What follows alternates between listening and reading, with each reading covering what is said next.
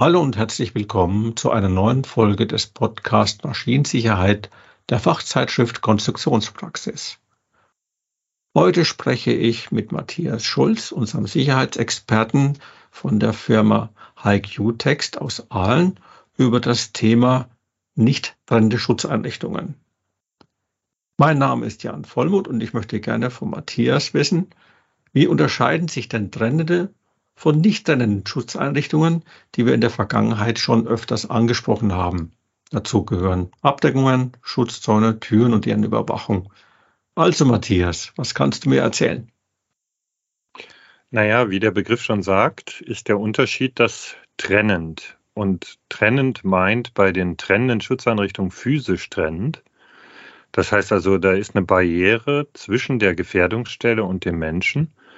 Man könnte sagen, die Gefahr ist eingesperrt oder wenn du es aus der anderen Richtung betrachtest, der Mensch ist ausgesperrt. Und die trennende, die nicht trennende Schutzeinrichtung, die leistet das nicht. Die trennt den Menschen nicht physikalisch von der Gefährdungsquelle. Sie überwacht das räumliche und zeitliche Zusammentreffen von Mensch und Gefährdung. Also das Schutzprinzip ist ein anderes. Es geht nicht ums Einsperren, sondern ums Überwachen.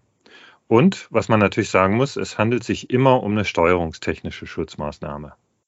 Jetzt dachte ich natürlich zuerst, trennend und nicht trennend wäre leicht voneinander zu trennen, aber jetzt war es doch ein bisschen komplizierter, als ich dachte.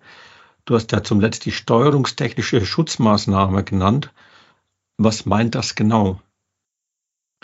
Also eine steuerungstechnische Schutzmaßnahme oder Sicherheitsfunktion liegt vor, wenn die Steuerung eine Aufgabe übernimmt, die der Sicherheit von Personen dient. In der Normung betrachtet man das vom Ausfall der Funktion her. Also eine Sicherheitsfunktion liegt vor, wenn der Ausfall einer Steuerungsfunktion das Risiko von Verletzungen unmittelbar erhöhen würde. Benötigt man dann äh, speziell geeignete Steuerungen oder Bauteile für diesen Fall? Die Antwort, würde ich sagen, ist ein entschiedenes Jein.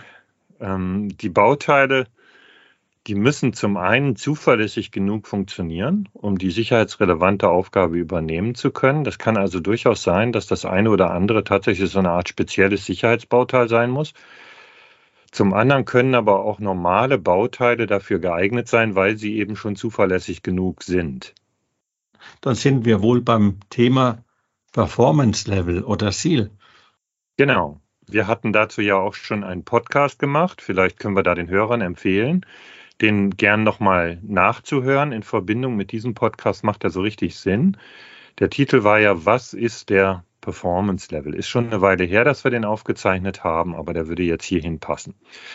Aber bezüglich steuerungstechnische Schutzmaßnahmen sollten wir vielleicht da den ersten Schritt vor den zweiten setzen. Also was benötigt man dafür? Man braucht in der Regel einen Sensor, also irgendein Gerät oder Bauteil, das den gefährlichen Zustand erkennt. Dann braucht man eine Logik, die das Signal von dem Sensor interpretiert und dann irgendwelche Aktoren ansteuert. Und natürlich muss man einen Aktor selbst auch noch haben, ein Relay, ein Schützen, Ventil, eine Bremse. Diese drei Ebenen, also Sensor, Logik, Aktor, die machen eine sicherheitsbezogene Steuerungsmaßnahme aus. Ich schiebe auch noch einen Hinweis in eigener Sache kurz hinein. Du hast ja den Podcast genannt zum Thema, was ist der Performance Level? Wer sich interessiert, findet den Link dann in der Meldung zu diesem Podcast. Weiter im Thema. Wie gesagt, sind Sensoren im Spiel bei dieser steuerungstechnischen Schutzmaßnahme. Welche kommen denn da in Frage? Also es sind erstmal Sensoren, die den Menschen oder seine Körperteile optisch erkennen. Lichtschranken, Lichtvorhänge, Laserbereichscanner, sichere 2D- und 3D-Kameras. Inzwischen werden auch Ultraschallsensoren benutzt, um Menschen zu erkennen, aber das ist äh, eher noch selten im Einsatz. Und dann gibt es außerdem sogenannte berührungssensitive Schutzeinrichtungen. Meist reagieren die auf Druck. Das heißt, die erkennen jetzt ein menschliches Körperteil, sobald sie Kontakt damit haben. Dazu gehören dann sogenannte Schaltleisten, Bumper, Schaltbügel, Trittschaltmatten. in unterschiedlichsten Formen gibt es die. Das waren jetzt lauter Sensoren, die irgendwie mit dem Menschen zu tun haben oder am Körperteil vom Menschen. Es gibt doch aber auch Sicherheitssensoren, die jetzt speziell nur eine Gefährdung, ich sage nur, eine Gefährdung detektieren und nicht den Menschen, der sich der Gefahrenstelle nähert, oder? Ja, die gibt es natürlich auch. Äh, besonders oft werden im Maschinenbau Druck und Temperatur erfasst und dann überwacht. Das heißt, man stellt in der Steuerung einen Maximalwert ein und eine Hysterese, die nicht überschritten werden dürfen. Und dann steuert man damit die Maschinenfunktion, wenn das sicherheitsrelevant ist, Druck und Temperatur. Oder auch Drehzahl, Geschwindigkeit. In der Verfahrenstechnik äh, erfasst man teilweise Durchfluss oder auch die Konzentrationsmessung von irgendwelchen Stoffen. Und was auch noch ein häufiges Einsatzfeld ist, wenn du von Sensorik für Gefährdungen sprichst, das sind Gassensoren für Gase wie Kohlenmonoxid, Kohlendioxid, Methan, Wasserstoff und so weiter. Das ist jetzt eine wirklich sehr große Palette an Möglichkeiten, die sich da eröffnen. Ich habe auch den Eindruck, dass in der letzten Zeit vielleicht durch den sogenannten Industrie 4.0 Trend sich das Thema steuerungstechnische Schutzmaßnahmen stark auf dem Vormarsch befindet. Bin ich da auf dem richtigen Weg, äh, gedanklich, oder liege ich daneben? Nee, der Eindruck ist absolut richtig. Ähm, das ist, würde ich sagen, ungefähr 15 Jahre jetzt so, dass die sehr stark auf dem Vormarsch sind, hat also nicht nur mit Industrie 4.0 zu tun, sondern vor allen Dingen mit den technischen Fortschritten auf dem Gebiet der Sensorik. Wir können die immer kleiner machen, wir können immer genauer bestimmte Zustände erfassen. Und dann natürlich die Computertechnik, weil was ganz wesentlich ist, wenn du sicherheitsbezogen zum Beispiel abschalten oder reagieren willst auf ein externes Signal, dann musst du sehr, sehr schnell das Signal auswerten können. Und seit unsere Computer immer schneller werden, können wir das halt zunehmend einsetzen. Und dann muss man sagen, was natürlich viele äh, dazu bringt, steuerungstechnische Maßnahmen zu verwenden, ist, dass sie einfach sehr, sehr flexibel einsetzbar sind. Kannst du mir da ein Beispiel für geben? Ja, ich würde meinen alten Hut nehmen. Ja, äh, eine der bekanntesten steuerungstechnischen Sicherheitsmaßnahmen, die heute so standardmäßig eingesetzt werden, gibt es auch schon seit den 70 Jahr, 70er Jahren des vorigen Jahrhunderts. Das ist der Lichtvorhang. Und der ersetzt ja in vielen Fällen eine Tür mit Überwachung und oder Zuhaltung. Und Lichtvorhänge bieten gegenüber einer Tür einfach eine viel höhere Flexibilität. Die behindern den Zugang nicht. Äh, man muss den nicht dauernd hin und her bewegen. Man spart also Zykluszeit. Er lässt sich abhängig von der Betriebsart ganz oder auch mal zeitweise abschalten. Er kann beim Verlassen des Schutzfelds sogar als Starteinrichtung verwendet werden. Also viele Möglichkeiten bieten Lichtvorhänge. Ja, das ist wirklich äußerst praktisch. Aber ich denke mir immer, wo so viel Licht ist, da muss doch auch ein Schatten irgendwo sein, oder? Ja, von Schatten oder Nachteilen würde ich da jetzt nicht unbedingt sprechen, aber natürlich haben auch äh, steuerungstechnische, sensorische Schutzeinrichtungen ihre Grenzen. Wenn wir eine Schaltleiste nehmen, dann muss ja erstmal ein Körperteil diese Schaltleiste berühren, damit da irgendwas passiert. Und das kann natürlich schon mal wehtun. Ein Lichtvorhang, der kann ein herausgeschleudertes Teil nicht zurückhalten, wie eine Tür das könnte. Der sieht zwar, dass das Ding geflogen kommt, aber das bringt nichts. Der Nutzer wird trotzdem davon getroffen. Oder was ich auch immer wieder den Ingenieuren sage, ist, denken Sie dran, ein Lichtvorhang merkt nicht, wenn ich auf der falschen Seite des Lichtvorhangs stehe. Das heißt, er verwischt ein Stück weit die Grenze zwischen dem sicheren und dem unsicheren Bereich. Ähm, eine Tür merkt es aber doch auch nicht, wenn du im Gefahrenbereich beziehungsweise innerhalb des Gefahrenbereichs stehst. Da ist doch jetzt für mich erstmal kein echter Unterschied zu sehen. Kannst du das nochmal ein bisschen ausführen, bitte? Mm, ja, da hast du wohl recht. Also die Tür selbst merkt das natürlich auch nicht. Aber damit eine Tür Sinn macht, musst du ja ein Gehäuse haben oder eine Umzäunung. Und der Bediener muss, damit er auf die falsche Seite, also auf die Gefahrenseite kommt, muss er die Tür aufmachen und dann hindurchtreten. Das heißt, was ich damit sagen will, ist, dass der Wechsel zwischen dem Gefahrenbereich und der sicheren Außenwelt, dem Bediener viel bewusster wird als beim Lichtvorhang. Da schreitet er hindurch und merkt gar nichts davon. Ja, Auf jeden Fall okay. kann aber eine trennende Schutzeinrichtung gegen zusätzliche Gefährdungen schützen, wie zum Beispiel Herausschleudern von Teilen oder Herausspritzen von Flüssigkeiten. Und je nach Bauart kann eine trennende Schutzeinrichtung auch äh, Strahlung zurückhalten oder Lärm reduzieren und so weiter. Das können die nicht trennenden, gerade auch Lichtvorhänge natürlich nicht. Hm, wenn ich das richtig verstanden habe, bedeutet das also, dass man bei der Auswahl der Schutzeinrichtung also nicht nur an den Zugriff oder Zutritt durch den Menschen zu einer Gefahrenstelle denken muss, sondern man muss die ganze Gefahrensituation, Sache auch aus der anderen Richtung quasi sehen. Ganz genau. Das gilt prinzipiell natürlich für alle Schutzmaßnahmen. Das würde ja auch für einen Schutzzaun gelten. Da kann ja auch ein Teil dagegen fliegen und das könnte so groß, so schwer sein, dass es den Zaun durchschlägt. Ne? Also man muss äh, das bei allen Schutzeinrichtungsarten anschauen, aber bei den steuerungstechnischen oder sensorischen Schutzeinrichtungen ist das besonders wichtig weil sie in der Regel keinen Schutz vor Gefährdungen bieten, die eine überwachte Gefahrenzone verlassen könnten. Und es gibt noch einen weiteren wichtigen Aspekt, der diesen Schutzeinrichtungen Grenzen setzt. Und das ist die Zeit, die man braucht, um die Gefährdung zu beenden oder abzuschalten, eine Bewegung anzuhalten. Wie meinst du das genau? Ja, wenn man eine Tür mit äh, einer steuerungstechnischen Verriegelung äh, versieht, dann ist in dem Augenblick, wo ich die öffne, wird der Stoppbefehl ausgelöst in der Maschine. Aber das dauert jetzt dann noch einen Augenblick, bis man äh, dann die Gefahrstelle erreicht hat. Ich muss ja die Tür erstmal ganz aufmachen, muss reingehen. Und diese Zeit, die kann der Maschine locker genügen, die Gefahr zu beenden.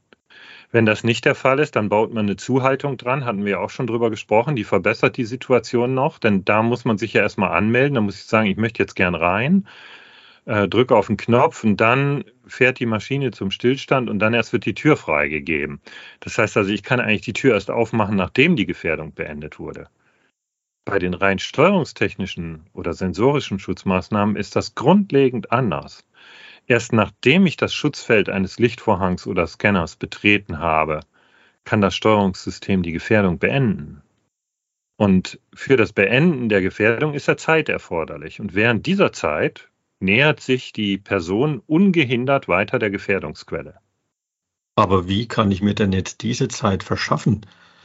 Ja, also du müsstest in der Lage sein, sehr rasch anzuhalten oder das Schutzfeld von deiner Schutzeinrichtung, also zum Beispiel von deinem Lichtvorhang, das müsste so weit von der Gefährdungsquelle entfernt sein, dass das Steuerungssystem die Gefahr noch beenden kann, bevor die Person bis dorthin weitergelaufen oder den Arm bis dorthin weiter ausgestreckt wird.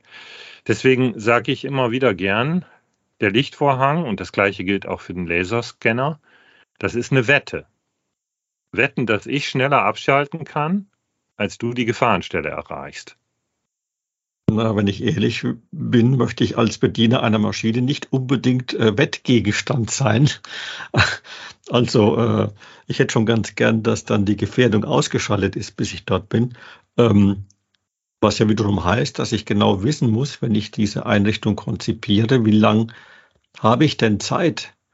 Ähm, wie schnell muss die Abschaltung erfolgen, oder?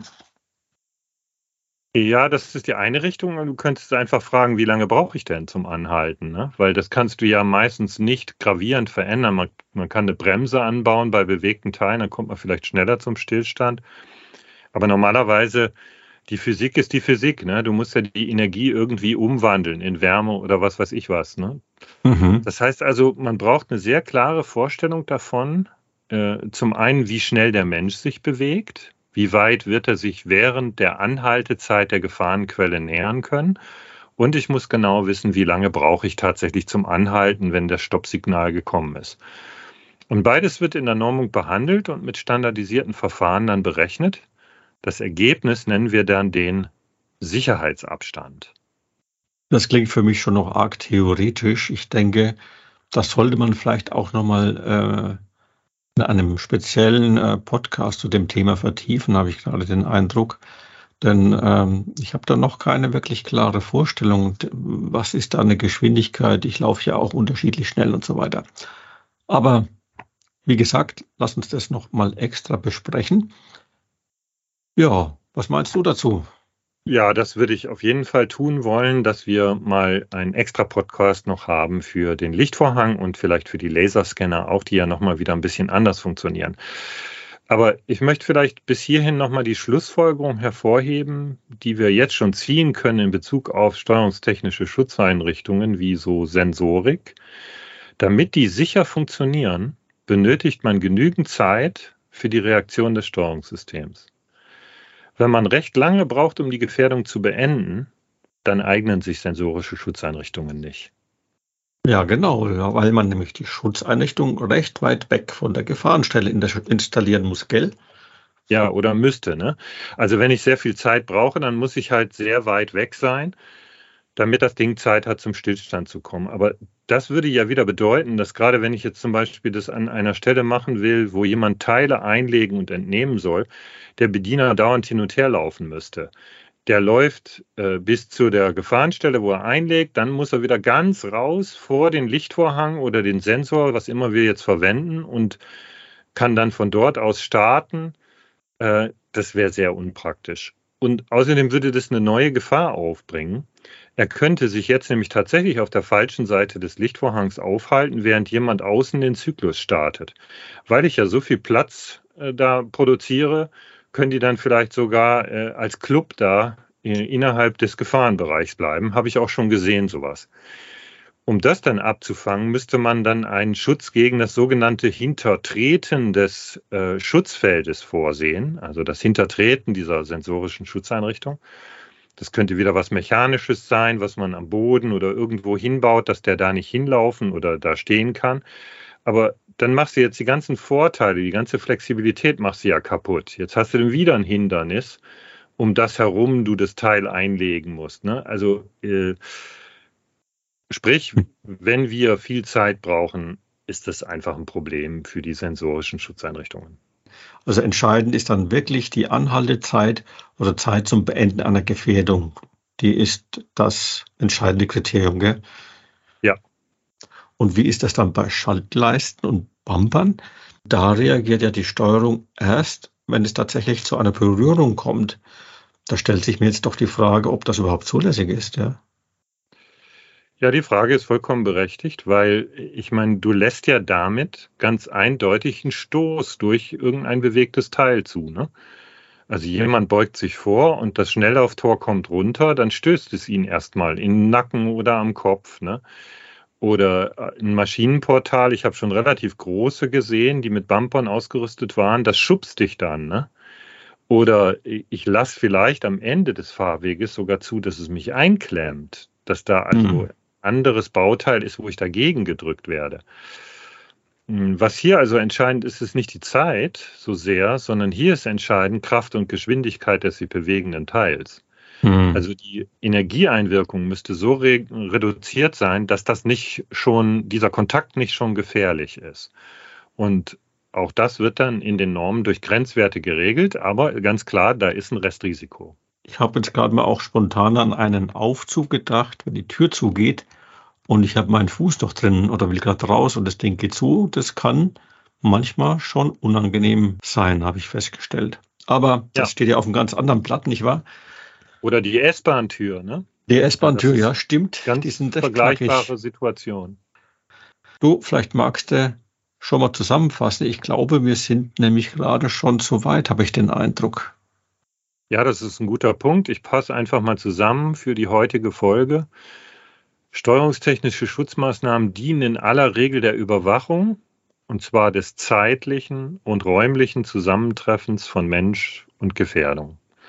Dabei erfassen wir entweder den Menschen und schalten die Gefährdung rechtzeitig ab, oder wir erfassen das Auftreten einer Gefährdung, die nicht permanent da ist, zum Beispiel zu hohe Drehzahl, Übergeschwindigkeit, Überdruck, zu hohe Temperatur und schalten dann rechtzeitig ab, bevor das äh, richtig gefährlich für Personen wird, bevor es also einen Unfall gibt.